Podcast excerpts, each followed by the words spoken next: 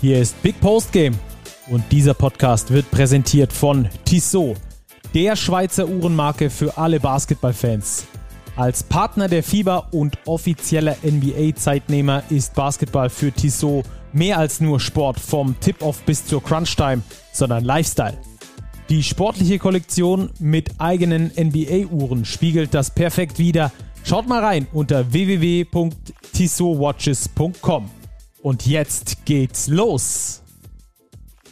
Ein sportliches Willkommen von den Basketball-Festspielen hier aus Köln. Was wir hier erleben, ist einfach Basketball pur und es macht so unfassbar viel Bock. Robert, das war heute mal wieder so ein Tag, äh, eigentlich schon fast für die Geschichtsbücher, oder? Den würde ich mir am liebsten mit so einem Polaroid schon mal jetzt ins Album tackern. Ja, Wahnsinn, du sagst es. Wirklich Festspiele. Wir haben heute drei Spieler gesehen in der deutschen Gruppe und vor allem ein unfassbares Publikum. Ja, es ist echt Wahnsinn gewesen, hat unfassbar viel Bock gemacht, die Spiele zu sehen. Ähm, ausverkaufte Köln Arena, nicht nur beim Deutschlandspiel, sondern auch bei den anderen beiden Spielen. Über 18.000 Zuschauer, die dabei waren, lautstarke Litauer. Also es ist schon richtig, richtig geil. Und davor hatten wir auch noch einen richtig mega coolen Talk, fand ich, mit Buschi. Frank Buschmann, Reporterlegende, war bei uns beim Big Bully Talk. Da könnt ihr gerne mal reinhören. Die Folge ist bereits als kleines Bonusmaterial für euch veröffentlicht. Ähm, ist die Folge vor dieser hier. Also da einfach mal gerne reinhören, wenn ihr allgemein über den Basketball so ein bisschen äh, jemanden philosophieren hören wollt. War richtig cool mit Buschi, hat großen Spaß gemacht da. Heute sprechen wir über das zweite Spiel der deutschen Mannschaft, über den zweiten Sieg. Da wollen wir natürlich, wie ihr es von uns gewohnt seid, detailliert in die Analyse gehen. Äh, gab ja eine erste Halbzeit, die nicht ganz so rosig war, die zweite dafür umso besser. Dann wollen wir euch so ein bisschen mit in die Situation vor Ort nehmen. Wie sieht es eigentlich aus in der Halle? Wie sind die Arbeitsbedingungen? Was machen wir? Wie kommen wir an die Spieler ran? Wir haben wieder richtig viele Stimmen für euch mit dabei von Dennis Schröder, von Maudolo, von Joe Thiemann und so weiter und so fort. Wobo ist mit am Start. Ähm, da also ähm, seid gespannt. Wir haben da interessante Aussagen auch von den kommenden Gegnern, von den Litauern. Da wollen wir, wollen wir nämlich drauf äh, vorausschauen in der TSO Overtime. Und dann haben wir natürlich für euch das Eurobasket Roundup. Es gab ja zwölf Spiele am heutigen Tag. Die wollen wir für euch kurz zusammenfassen, wie die aktuelle Situation ist. Alle Teams in der Eurobasket haben jetzt zwei Spiele gespielt und die Starting Five haben wir auch noch für euch. Also, jede Menge Programm. Starten wir deshalb direkt rein. Analyse, erste Halbzeit. Robert, die Deutschen haben sich relativ schwer getan zu Beginn. Sie haben sich schwer getan. Es war, ich glaube, das erwartet schwere Spiel für die deutsche Mannschaft. Die Bosnier ganz anders gestrickt als die Franzosen. Zwar auch mit einem extrem starken Bigman, aber dafür mit Canan Musa noch einer Waffe auf der Flügelposition deutlich weniger vielseitig als die Franzosen, aber die beiden Topspieler haben vor allem in den ersten 20 Minuten unfassbar viele Probleme bereitet. Ja, 31 Punkte haben die beiden zusammen gemacht in der ersten Halbzeit. Ähm, ich muss ganz ehrlich gestehen, ich hatte Janan Musa nicht so auf ähm, dem Radar ähm, und ich war wirklich begeistert von dem Typen. Der ist unfassbar gut, der hat äh, Tempo, der hat Speed, der hat Athletik, der hat Technik, Spielverständnis, einen Wurf, einen Zug zum Korb, der hat eigentlich fast alles, was du brauchst, um überzeugen zu können. Und es wundert mich nicht, dass der in der ACB, in der besten nationalen Liga Europas, der zweitbesten Liga, äh, nationalen Liga nach der NBA, ähm, glaube ich, äh, MVP geworden ist. Also der ist, der ist eine Waffe, der Typ. Hat im Schnitt über 20 Punkte aufgelegt in Spanien, fünf Rebounds, drei Assists dazu. Und du sagst es, er ist extrem vielseitig. Er kann auf der 2 spielen, er kann auf der 3 spielen, er kann aber auch den Ball nach vorne bringen und das bei einer Körpergröße von 2,6 Meter, sechs, einer extrem guten Athletik, einer extrem guten Körperbeherrschung auch. Boah, da ist es ein extrem gutes Paket und klar, wenn sich Real Madrid sichert, gleich mit einem Mehrjahresvertrag, als ACB-MVP, der muss es schon drauf haben und das hat Janan Musa wirklich bewiesen. Das war eine beeindruckende Vorstellung. Ja, hatte auch aus meiner Sicht damit zu tun, dass die Bosnier eine andere Energie hatten als unser deutsches Team in dieser ersten Halbzeit. Das, wovon die Deutschen bisher gelebt haben, gegen Slowenien in diesem letzten WM-Quali-Spiel, gegen die Franzosen im ersten Spiel, dass eben das, das Energielevel ein anderes war, wie beim Gegner, das war dieses Mal umgekehrt. Wir haben da auch eine Stimme zu von Dennis Schröder, da würde ich ganz gerne mal kurz reinhören, um das einfach als ähm, äh, Grundlage zu nutzen, denn der hat was wirklich Interessantes gesagt ähm, und deswegen wollen wir da mal reinhören, was uns Dennis Schröder zu dieser Thematik gesagt hat. Wir waren ein bisschen überrascht, was uns natürlich nicht passieren darf. Aber im Endeffekt haben sie dann, äh, ich glaube, eine 10 Punkte Führung gehabt. Aber wir als Team haben uns äh, aufgerappelt, haben Ende zweites Viertel, äh, glaube ich, nur noch mit 5 hinten dann in der Halbzeit haben wir zusammen gesprochen, was wir verändern müssen. Der Coach hat natürlich ein paar Worte, äh, gute Worte gefunden. Und äh, dann sind wir halt rausgekommen und waren bereit. Ich glaube, das ist, was uns ausmacht, dass wir zusammenbleiben in den Momenten. Und äh, ist natürlich nicht immer einfach, aber wir haben das gut gemacht heute. Also Dennis, ähm, konnten wir danach in der Mixed Zone sprechen, werden wir euch gleich nochmal mitnehmen, wie es in dieser Mixed Zone aussieht. Ähm, interessant, dass sie, dass sie sich tatsächlich haben überrumpeln lassen, ja? hat er genauso formuliert. Ähm, darf dir nicht passieren gegen eine Mannschaft wie Bosnien, ist das vielleicht noch entschuldbar, weil du es hinten raus noch holen kannst. Ich glaube, wenn das gegen eines der Top-Teams passiert, gegen Slowenien oder Litauen, ähm, dann hast du größere Probleme und kommst, glaube ich, auch nicht wieder zurück. So eine Phase, so eine lange Schwächephase darfst du dir da nicht leisten. Nein, sollte man sich nicht leisten. Vielleicht können wir hier auch einen kurzen Vorgriff machen auf das Folgespiel Frankreich gegen Litauen. Dort hatten wir eine ganz, ganz klitzekleine Schwächephase der Litauer im letzten Viertel. Zwei Minuten, drei, vier Turnover am Stück. Zack, die Franzosen waren weg. Das Spiel für die Litauer gelaufen. Die Deutschen hatten ich weiß nicht, ob wir es als Glück bezeichnen sollen. Zumindest war es so, dass Deutschland nicht unbedingt eine gute erste Halbzeit gespielt hat, aber eben nur mit fünf Punkten im Hintertreffen lag. Und dann mit dem Start in die zweite Halbzeit, mit diesem gesteigerten Energielevel, auch mit einer gesteigerten Intensität in der Verteidigung, bei der man taktisch auch Anpassungen vorgenommen hat, hat man den Bosnien dann in der zweiten Halbzeit, vor allem im dritten Viertel, den Schneid abkaufen können. Ja, ich fand, ähm, wenn wir ein bisschen in die Analyse gehen, warum war das denn so, wie es war, dass die Deutschen ähm, schlechter im Spiel drin waren, dass sie es nicht geschafft haben, diese Energie zu matchen. Ähm, ich, ich glaube, dass äh, dieser erste Sieg schon einen Push gegeben hat. Ähm, und zwar so einen Push, dass du gesagt hast, okay, jetzt kommen die Bosnier, die sind vermeintlich etwas schlechter ähm, und dass du dann nicht mit der nötigen Energie reingegangen bist, weil da eben kein Fournier, kein Gobert, nicht die ganz großen Namen, die überall auf den äh, Fahnen der, äh, der Basketballwelt stehen, sondern so vielleicht ein Level drunter, selbst die Stars äh, ankommen. Und dass dann vielleicht deine Konzentration nicht da ist, wo sie sein soll. Hat man, finde ich, äh, an Daniel Theiss so ein bisschen gemerkt, der war konzentriert, aber es war immer diese Millisekunde, die er zu spät war und dann das Foul gemacht hat kam ja früh in Foul Trouble. Das gleiche bei Franz Wagner. Auch die erste Halbzeit vielleicht mit, mit 99,5% gespielt, aber diese 0,5%, die knipst dir dann so ein Musa am Schluss ab und macht seine Dinger. Gerade Nils Giffey, gleiches Beispiel, hat zweimal einen Backdoor kassiert von Musa, der ihm eigentlich sonst nie passiert. Ähm, und äh, dadurch auch de dieses frühe Foul Trouble aus meiner Sicht zu erklären, dass die Deutschen hatten. Ich glaube, es war Thais, Vogtmann und Franz Wagner mit frühen drei Fouls. Ja, absolut. Und, Stacki, wenn wir jetzt hier die Brücke schlagen zum Beginn der zweiten Halbzeit, Gordy Herbert hat trotz der Foulbelastung seiner Starter, alle drei waren Starter. Gordy Herbert hat erstmals, glaube ich, die wirklich nominell beste fünf auch aufs Feld geschickt, sowohl zu Spielbeginn, aber auch eben zu Beginn der zweiten Halbzeit.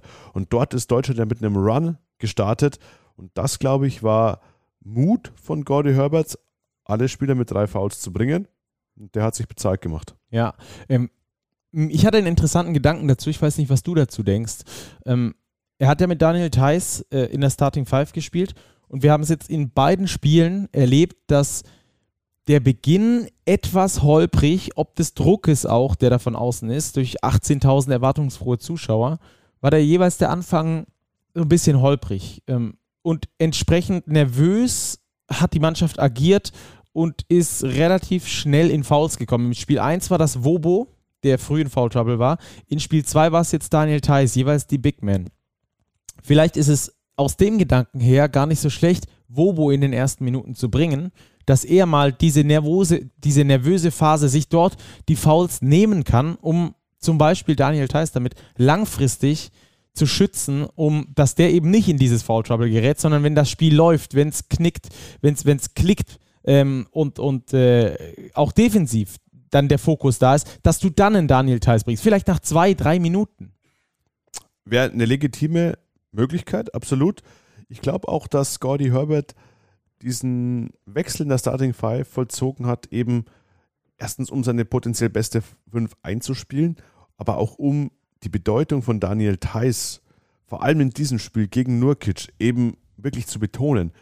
Nurkic ist eine richtige Kante, offensiv auch gefährlicher wie Gobert, das haben die Deutschen zu spüren bekommen.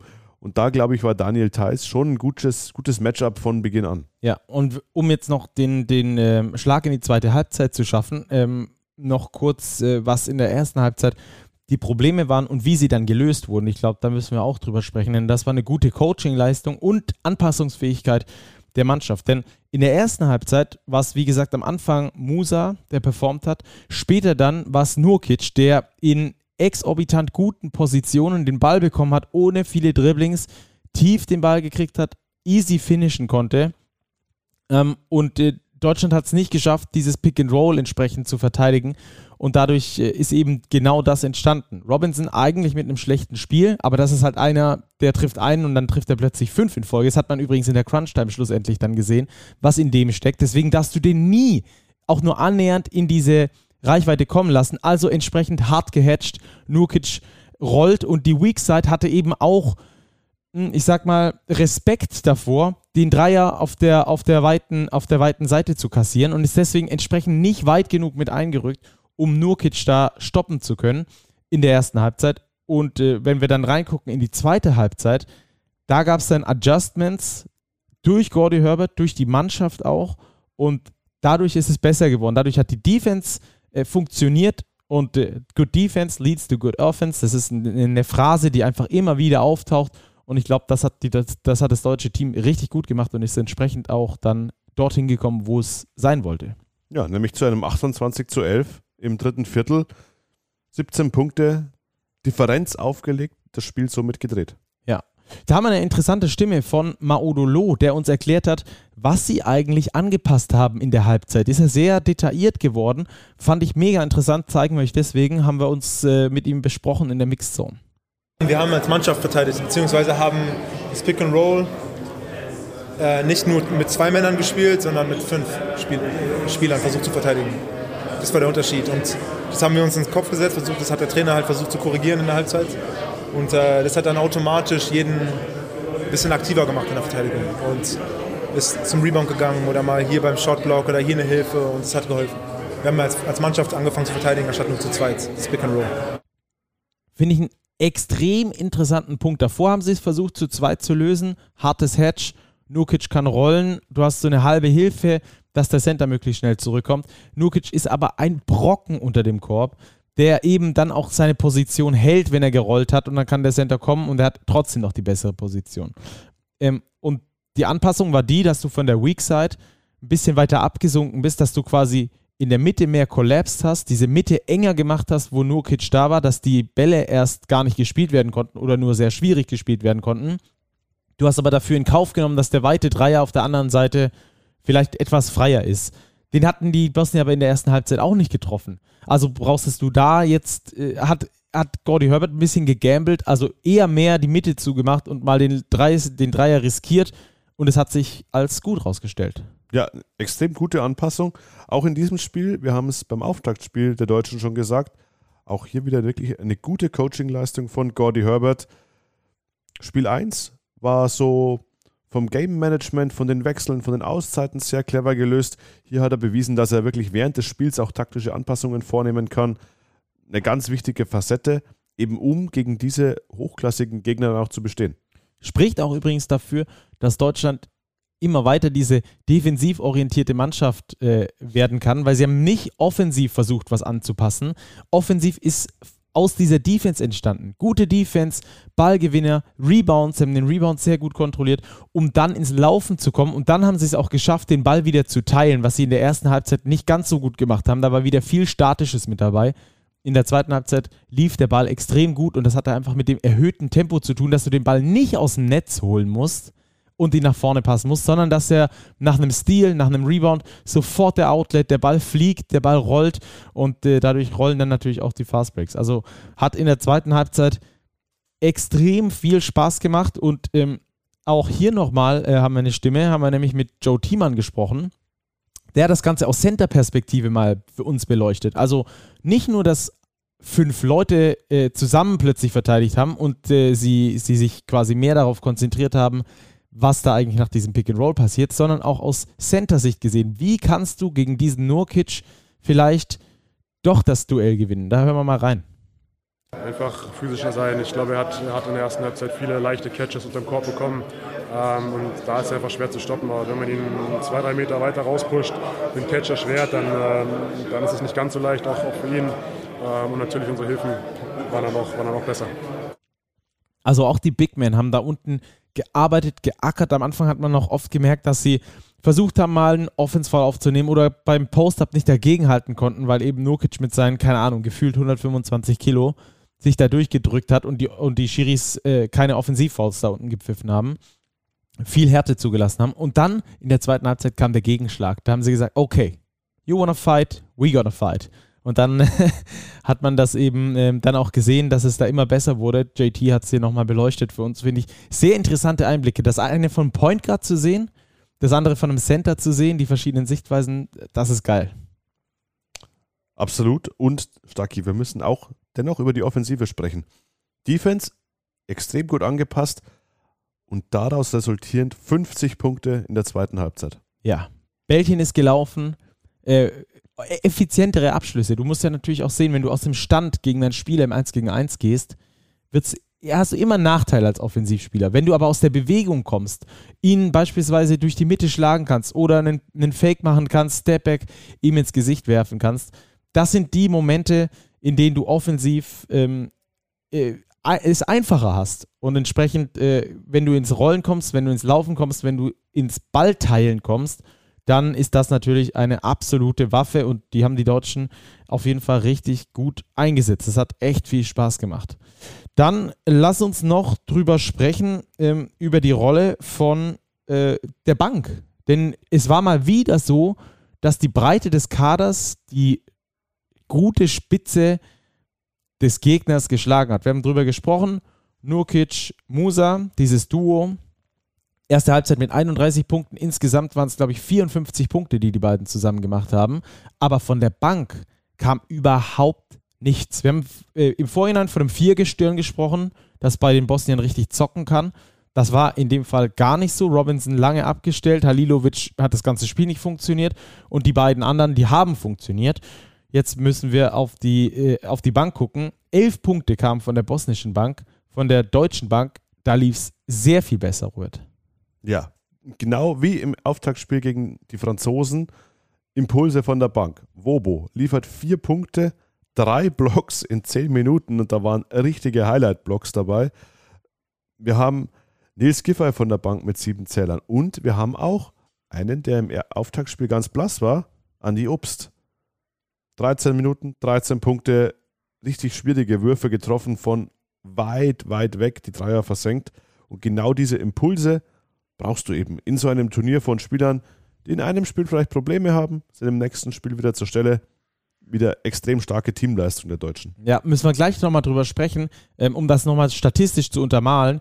Die Deutsche Bank mit 42 Punkten. Das ist unnormal viel. Die Bosnier mit 11. Also 42 zu 11, wenn man die beiden Bänk Bänke vergleicht. Da sieht man die Breite im deutschen Kader und dass das äh, funktionieren kann. Ähm, und diese Breite im, Deu im deutschen Kader heißt auch im Umkehrschluss, dass du immer irgendeinen hast und du weißt nicht, wer es ist. Es ist so ein bisschen wie beim, wie beim Stäbchen ziehen, welches du, einer von zehn wird's, welcher heute mal performt. Diese X-Faktor-Geschichte hast du extrem im deutschen Team. Mal sind's Maudolo von der Bank, äh, Nils Giffey und äh, Thiemann wie im ersten Spiel. Jetzt im zweiten Spiel war es eben Wobo, der dir brutale Akzente gesetzt hat. Dann war es ein Franz Wagner, der spät aufgewacht ist, dann aber richtig gut performt hat und eine Mega-Leistung abgeliefert hat. Dann waren es wieder Jungs wie Daniel Theiss beispielsweise, der in der zweiten Halbzeit vor allem zu Beginn in diesem Run auch verwickelt war und da äh, eine gute Leistung abgeliefert hat. Dennis Schröder, der immer mehr zu seinem Spiel findet, der effizientere ähm, Abschlüsse in Halbzeit 2 gesucht hat, wie noch in Halbzeit 1. Also das finde ich, das X-Faktor-Potenzial ist in der deutschen Mannschaft brutal. Ja, stimme ich dir voll und ganz zu. Und du hast eine Person angesprochen, die haben wir noch gar nicht thematisiert jetzt, Dennis Schröder. Der Star der deutschen Mannschaft, der selbsternannte auch Anführer, hat Probleme mit seinem Wurf, aber er schafft es eben, sein Spiel aktuell so zu kontrollieren, dass er nicht überdreht. Ja, er nimmt viele Würfe, mit Abstand die meisten der deutschen Mannschaft. 17 Stück waren es gegen die Bosnier, 6 von 17.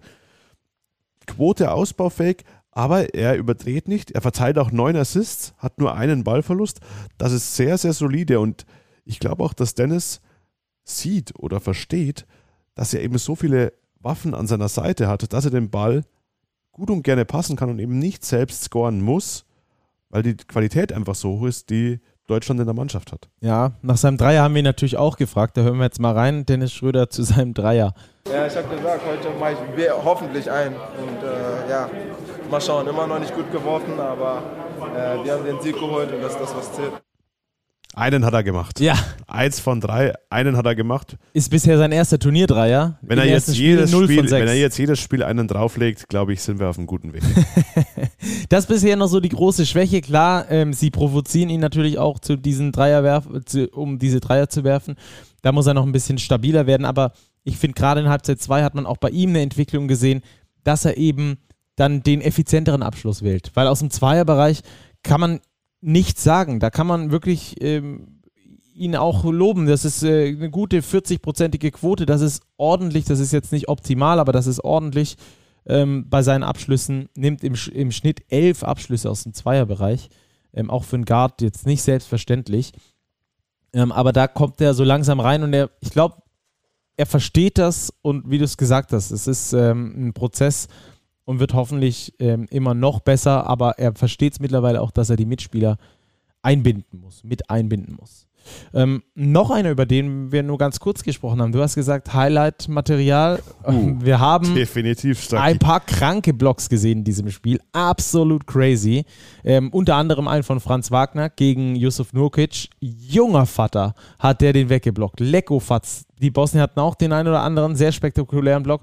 Wobo hatte zwei Blocks und die waren beide extrem krass. Der hatte ein erstes Spiel, das schwierig war für ihn. Ich glaube aber, dass er das aus Ludwigsburg kennt. Ganz ehrlich, vorletzte Saison noch gespielt hat, dass er da mal nach einer Minute runtergeht und kaum noch spielt, das war für den äh, sein täglich Brot und der ist einer, der damit definitiv umgehen kann. Und äh, wir haben ihn mal gefragt, so nach dieser Cinderella-Story, die er ja so ist. Ähm, und äh, ich fand da er wirklich sympathisch drauf geantwortet und da wollen wir natürlich auch mal reinhören bei Wobo. Ich, ich kenne mich selbst als Spieler. Äh, ich weiß, was ich kann. Ich freue mich natürlich, dass ich jetzt auch noch im etwas älteren Alter das abrufen kann, was ich schon immer gemacht habe. Ähm, und äh, ja, ich bin mit viel Euphorie in dieses Turnier gegangen, habe mich extrem gefreut, dass ich dabei sein darf. Versuche das einfach zurückzuzahlen. Ja, es ist äh, sehr was Besonderes. natürlich auch in Köln, ich als Rheinländer auch hier zu sein. meine Familie ist um die Ecke, die sind auch bei den Spielen. bedeutet mir sehr viel. Und ich glaube, das gibt auch einen Push für dieses Energielevel. Ich glaube, jedes Turnier schreibt irgendwelche Geschichten, die sich niemand erträumt hätte. Und ich hoffe, dass wir das auch tun. Ja, ich glaube, Wobo ist so eine von diesen Geschichten, die dann vielleicht in ein größeres münden könnte. Absolut. Und ich finde, du hörst an seinen Aussagen diese Freude, die er versprüht. Diese, er sagt, er, er kann dabei sein. Ja. Ich glaube, das hätte er sich auf seine, in Anführungszeichen, alten Tage gar nicht träumen lassen. Und er ist dabei und er setzt Akzente, er macht Highlight-Plays. Und ja, ich glaube, seine Teammates feiern ihn, weil es sind genau diese Jungs, die brauchst du in so einem Turnier, wie ein JT, wie ein Wobo, die aus der zweiten Reihe den Schritt nach vorne machen, dem Team helfen. Und ja, Wobo macht einen soliden Job und ich glaube, er wird auch die weiteren Spiele immer wieder seine Momente haben. Ja, und du wirst ihn irgendwie nie sehen, dass der irgendwie mal geschmeidig wie, äh, wie Kobe Bryant in seinen besten Zeiten da übers Spielfeld läuft oder einen auf Franz Wagner macht. Das wirst du nicht sehen von Wobo, aber was du siehst, das haben wir schon das letzte Mal gesehen, er gibt dir eben genau diese Basics, diese Fundamentals. Er verteidigt hart, nimmt harte Fouls, nimmt auch den anderen Big Man mal Fouls ab, mal Nurkic mal ein bisschen herschlagen. Das funktioniert schon aus Wobos Sicht. Ähm, dann hat er diesen krassen Block gehabt, als er, äh, als ihm da der Gegner ins Gesicht danken wollte, Baseline kommend. Schaut euch das unbedingt an, falls ihr es nicht gesehen habt. Ähm, das war echt ein geiles Highlight, hat Bock gemacht und man sieht diese, man, man spürt bei ihm diese Dankbarkeit, dabei sein zu können und deswegen alles reinzuknallen, was überhaupt möglich ist. Also macht wirklich Spaß, ihm auch zuzugucken, auch wenn das manchmal so ein bisschen hölzern wirkt, ähm, gerade auf diesem Niveau, aber Wobo ist Gold wert für diese Mannschaft, weil er auch vom Typ her, vom Charakter her einer ist, der da äh, komplett reinpasst. Und äh, dann wollen wir vielleicht noch einen ansprechen, der in der zweiten Halbzeit extrem gut war, der ebenfalls mit mega guten Clutch-Plays unterwegs war, das war Franz Wagner. Ja, wieder eine unglaublich reife Vorstellung.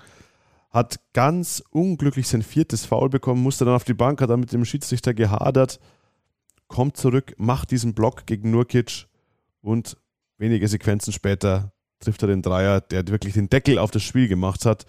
Und ja, Franz Wagner ist Publikumsliebling und ich glaube, er hat eine große Karriere in der Nationalmannschaft vor sich. Ja, das glaube ich auch. Ähm, wir haben jetzt viel lobend über das deutsche Team gesprochen, gerade in Halbzeit 2, aber es gab ja dann schon auch diese Phase hinten raus, wo es dann nochmal viel spannender wurde, als es eigentlich hätte werden müssen. Sie hatten, glaube ich, mit 14, mit 17, mit 17 sogar geführt und am Schluss wurden es dann nochmal bis auf 6 sind die Bosnier nochmal rangerobbt. Hatte so ein bisschen damit zu tun, finde ich, dass Dennis Schröder das ein oder andere Mal so ein bisschen lazy war in der Defense, äh, was man sonst on-ball nicht ganz so oft von ihm sieht, hat aber Robinson diese Chancen gegeben, eben abdrücken zu können, ihn nicht ins Dribbling gezwungen, wonach Robinson dann nicht ganz so stark ist, wie wenn er direkt aus dem Catch-and-Shoot draufknallen kann. Nicht ins Dribbling gezwungen, Robinson schießt ihm zwei Dinger rein und der läuft dann plötzlich heiß und sie waren plus sechs und Robinson hatte den dritten auf der Hand und setzte ihn auf den Ring. Das war großes Glück, dass der nicht reingefahren ist. Aber ich glaube, da müssen die Deutschen definitiv auch noch weiter dran arbeiten, um dieses Level weiter hochzuhalten, nicht zu früh zu verwalten. Da gab es ja diesen kuriosen Ballverlust von, von Schröder auch, äh, diese acht Sekunden, die da losgelaufen sind, was so ein bisschen undurchsichtig war, die Situation. Also da gab es so schon Ansatzpunkte, die man definitiv besprechen kann, wo man sagen kann, also pff, ähm, da müssen sie bis zum Ende durchhalten, das Level und die Energie hochhalten, um dann schlussendlich ähm, dann da auch mit plus 15, plus 20 rauszugehen. Ganz genau. Das war irgendwie eine skurrile Situation, denn diesen Vorsprung hochgetrieben auf 17 Punkte hat komplett die zweite Fünf. Als dann gegen Mitte des letzten Viertels sukzessive die Starter zurückkamen, bis dann wirklich die Starting Five wieder komplett aus dem Feld war, da lief es gar nicht so gut. Aber auch das eine Qualität der Mannschaft. Man hat sich eben nicht aus der Ruhe bringen lassen, hat mal wieder das ein oder andere Foul gezogen, ist in die Freiwurflinie gegangen und hat so den Vorsprung wieder in komfortablere Regionen geschoben. Ja, Deutschland gewinnt also das zweite Spiel, hat da überzeugt und äh, es hat auch äh, sehr viel Spaß gemacht, gerade die zweite Halbzeit zuzuschauen. Es war wirklich ein Basketball-Festival, es war ein äh, Basketball-Festspiel, ausverkaufte Halle, unfassbar. Äh, apropos ausverkaufte Halle, es gibt ja immer zwei verschiedene Sessions. Und äh, Session 1 ist ja meistens mit Deutschland oder Session 2 ist dann mit Deutschland und die anderen beiden Spiele sind dann jeweils in der anderen Session. Ähm, und auch die andere Session war heute ausverkauft. Hatte natürlich damit zu tun, dass es ein geiles Spiel gab und dass unfassbar viele Litauer in Köln sind. Egal wo du hingehst, in welche Kneipe, an welcher Bahnhofstreppe sitzen irgendwo Litauer, die Lietova schreien. Und schöne T-Shirts tragen. Und schöne T-Shirts tragen, das stimmt, ja. Oder auf Dinosauriern reiten. Ja, stimmt. Schaut da mal in Roberts äh, Instagram-Story, da gibt es ein paar richtig verrückte Fans äh, von den Litauern, die geile Kostüme tragen. Ja, die Litauer, aber Stacki, die haben jetzt schon ein kleines Problemchen an der Backe. Denn zweites Spiel, zweite Niederlage. Wieder ein ordentlicher Auftritt gegen Frankreich. Generell ein wirklich hochklassiges Spiel, extrem intensiv, aber die Franzosen rehabilitieren sich nach der Auftaktniederlage gegen Deutschland und schlagen Litauen 77-73.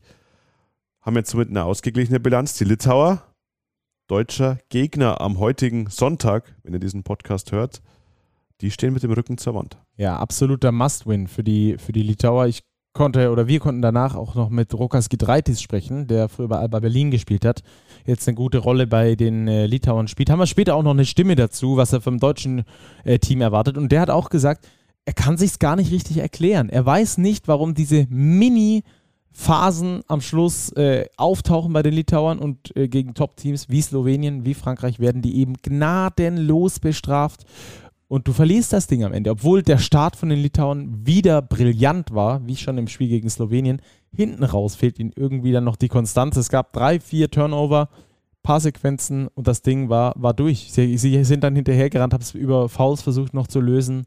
Keine Chance, obwohl sie da eigentlich Heimspiel, Heimspielstimmung haben. Sie hatten Heimspielstimmung Und ja, es sind Nuancen.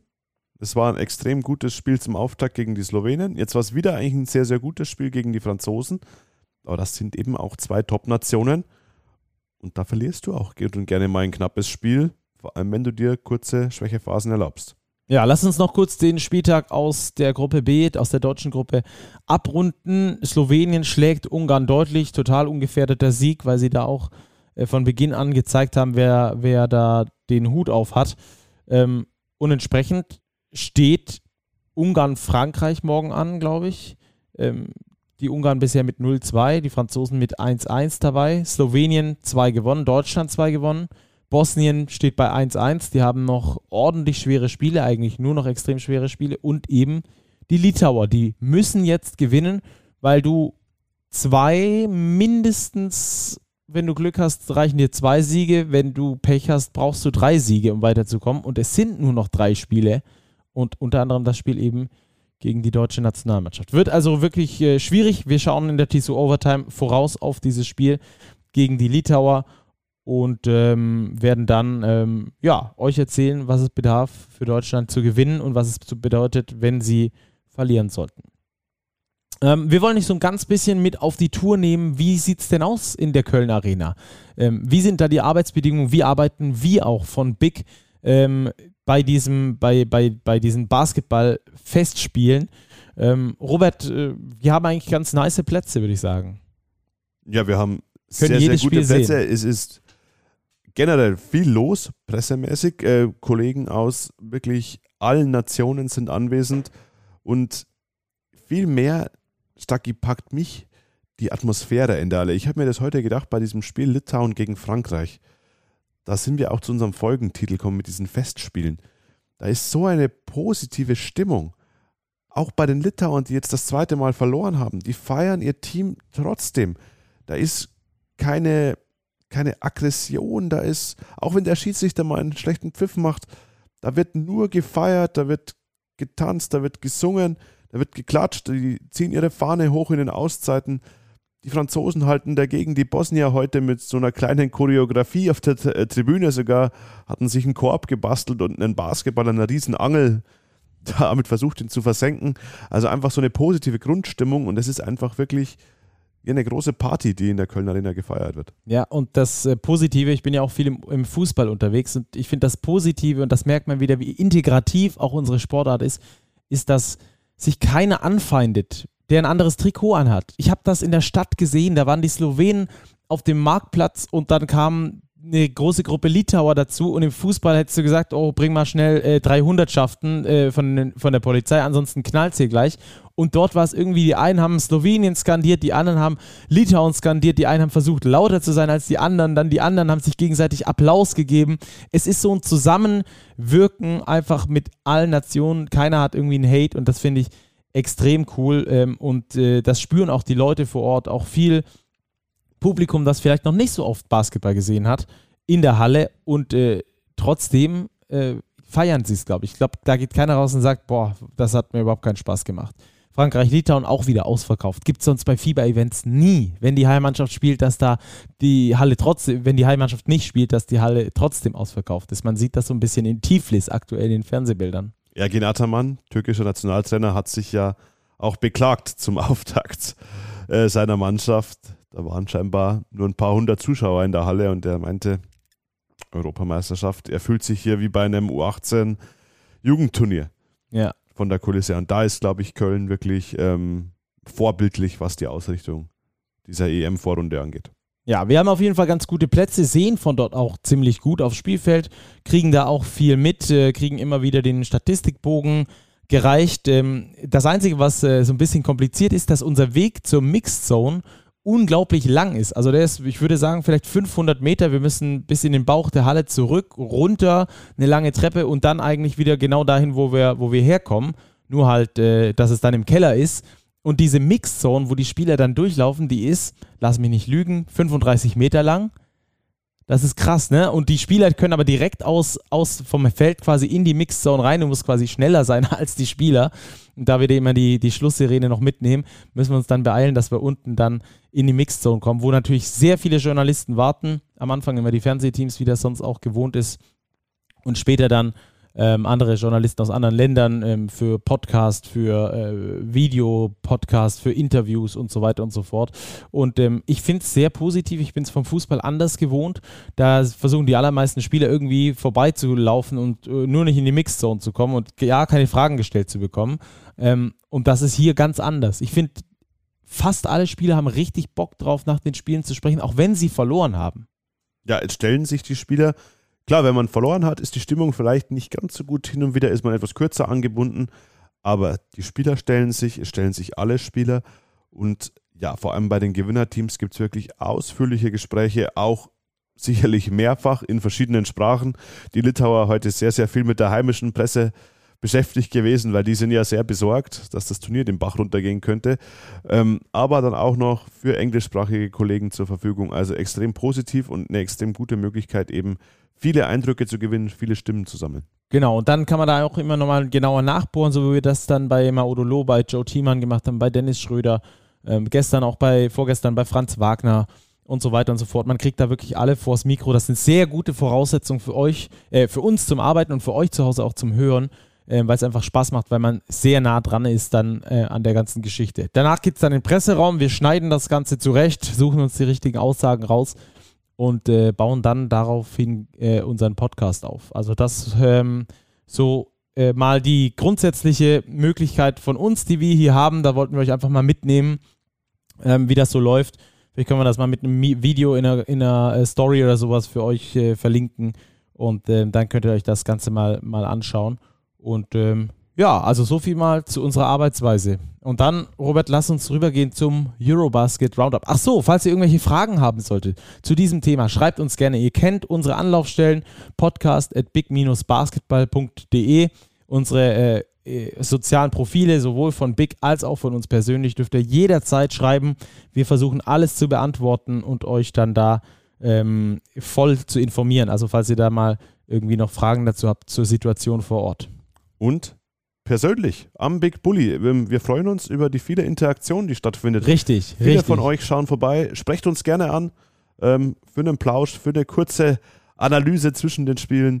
Ähm, das Feedback bisher super. Wir sind echt froh über jeden, der uns eben Input gibt, der einfach nur mehr Hallo sagt. Also wir stehen weiterhin in Köln vor der Arena, immer 90 Minuten vor den deutschen Spielen, auch mit den Talks.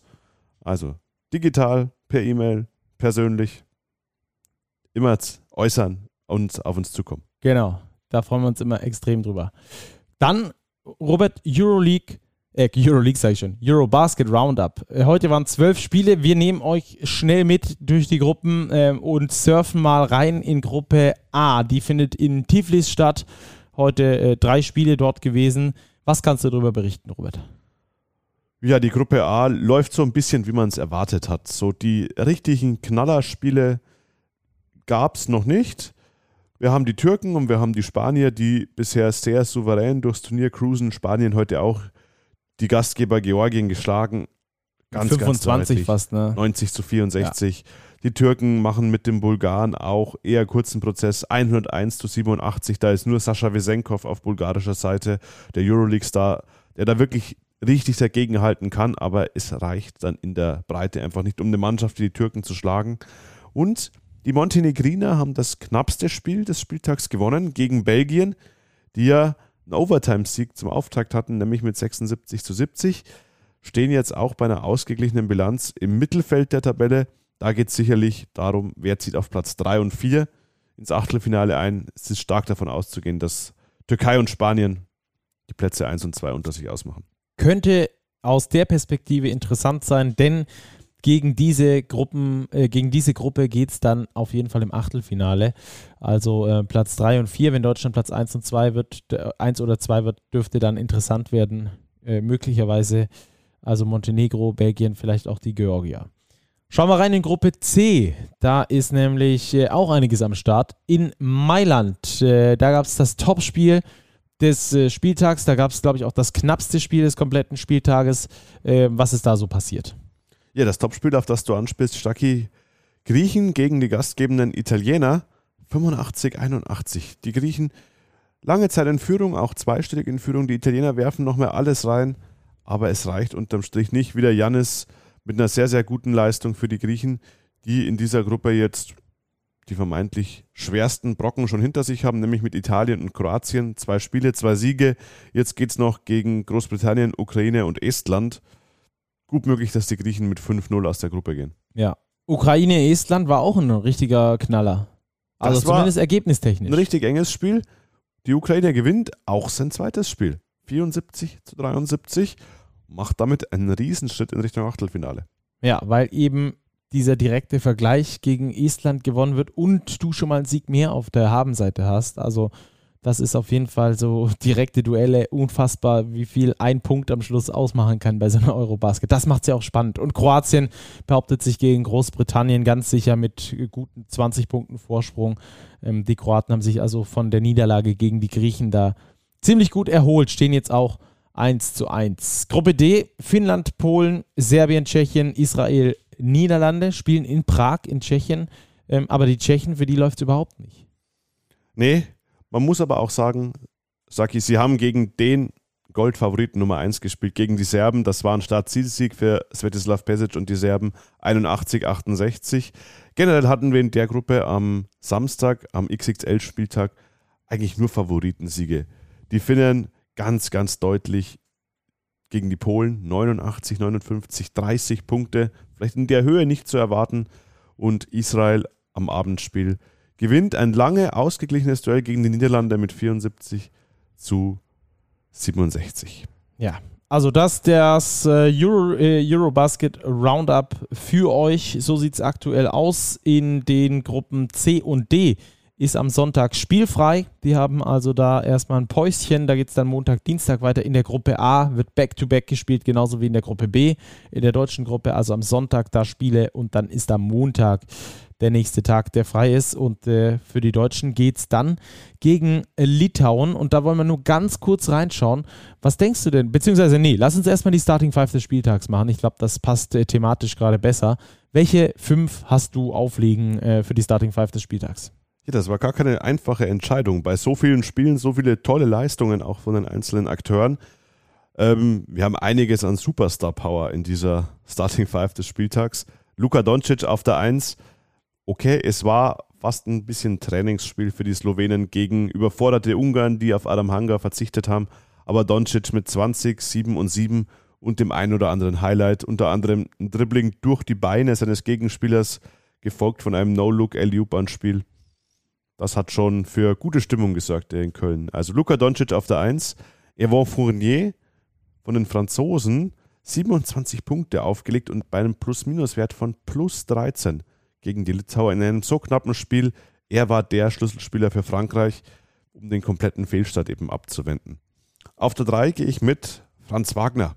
Wir haben es ausführlich diskutiert. Entscheidende Akzente in der Schlussphase beim deutschen Sieg gegen Bosnien. Franz Wagner, der Starter auf der 3. Gefolgt von Janis. Wir haben es auch kurz schon angesprochen. Er hat dominiert gegen die Italiener. 25 Punkte, 11 Rebounds. Ja, MVP-Form. Und auf der Center-Position Bojan Dublevic, gestandener Euroleague-Center Montenegro. 21 Punkte, 11 Rebounds, 4 Assists. Effektivitätswert 30 beim Sieg gegen die Belgier. Also ganz, ganz starke Leistung. Fünf Spieler, fünf Nationen, unsere Starting Five des Spieltags. Wunderbar. Und jetzt gucken wir noch ganz kurz in der Tissot Overtime nach vorne, wie wir das bei der Eurobasket immer so machen. Tissot Overtime starten wir damit rein. Die Deutschen spielen gegen Litauen an diesem Sonntag. Was sind die Vorzeichen und äh, wie würdest du sagen, können die Deutschen die Litauer knacken? Ja, die Vorzeichen sind eindeutig. Der Druck liegt eindeutig bei den Litauern. Die stehen mit 0 zu 2 mit dem Rücken zur Wand. Sie müssen gewinnen. Wenn sie das Spiel verlieren, steht schon mal fest, dass sie Deutschland definitiv nicht mehr einholen können in der Tabelle. Gegebenenfalls könnte Deutschland mit einem Sieg auch schon das Weiterkommen ins Achtelfinale perfekt machen, weil dann wären die Litauer definitiv hinter den Deutschen und sollte Frankreich Ungarn schlagen, was nicht auszuschließen ist, wären auch die Ungarn mit drei Niederlagen definitiv hinter der deutschen Mannschaft. Also mit einem guten Spiel für Deutschland können wir am Sonntagabend schon den Einzug ins Achtelfinale konstatieren. Das wäre natürlich mega. Worauf gilt es zu achten gegen die äh, Litauer, wie wir die jetzt gesehen haben bei diesem Turnier? Valanciunas extrem dominant unter dem Korb, wird so ein Nurkic-Ding, glaube ich. Sabonis meistens mit ihm auf dem Feld, äh, der auch sehr viel und sehr gerne im Post-Up äh, agiert. Großer Mann, also ist vielleicht gar nicht doof, auch mit diesen zwei Großen zu spielen, die Gordy Herbert so be bevorzugt, immer mit zwei Großen zu spielen.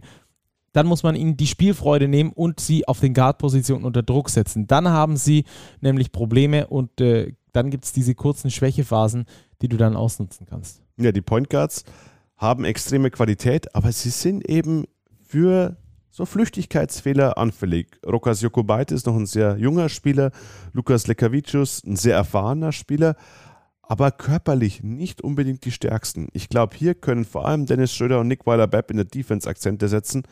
Und wenn es daraus gelingt, Fast Breaks zu generieren, wieder eine fließende Offense zu generieren, stehen die Chancen für Deutschland gar nicht schlecht. Und du darfst den Faktor Selbstvertrauen nicht vergessen. Deutschland strotzt vor Selbstvertrauen. Ja, und bei den äh, Litauen ist das so ein bisschen angekratzt. Wir haben mit Rokas Gidreitis nach dem Spiel gesprochen in der Mixed Zone und der hat uns äh, das hier gesagt. Like we did today and two days ago, we need to be like like like a team. Everybody support each other, and and and and uh, that's it. Not to have how to say more more bad minutes. Try to have more good minutes, and that's it. Every win we want to win. So of, course. sie wollen gewonnen, gewinnen, of course. Stimmt ja auch, müssen sie auch. Das kann man ihnen, den Willen kann man ihnen ja auch nicht absprechen. Genau. Aber er sagt es, sie brauchen einfach ähm, Konstanz. Konstanz so ich, äh, und wenig bringen. von diesen schwachen Minuten. Du kannst dir ja mal schwache Minuten erlauben, aber die kannst du dir nur erlauben, wenn du nicht so viele Punkte dabei kassierst. Ja. Wenn du halt zwei schwache Minuten hast und 0 zu 10 Lauf beispielsweise dir einfängst, dann ist doof. Wenn du schwache Minuten hast, es aber schaffst, das Spiel ja, mehr oder minder ausgeglichen zu halten in diesen schwachen Minuten, sei es durch mal eine Einzelaktion, mal durch einen Freiwurf, dann ist das okay. Aber die Litauer, die müssen jetzt wirklich liefern. Ja, gegen Deutschland äh, das Ganze äh, dann am äh, Sonntag um 14.30 Uhr. Wir sind für euch am Start um 13 Uhr schon. Kommt gerne auf in die Fanzone. Wir haben einen Talk am Big Bully mit Funktionär, Funktionär Armin Andres, der uns äh, das Ganze mal aus äh, DBB-Sicht erklären wird. Wie läuft denn so ein Turnier ab? Worum kümmert sich der DBB? Und vor allem, wie läuft auch das mit der Nominierung für die Nationalspieler?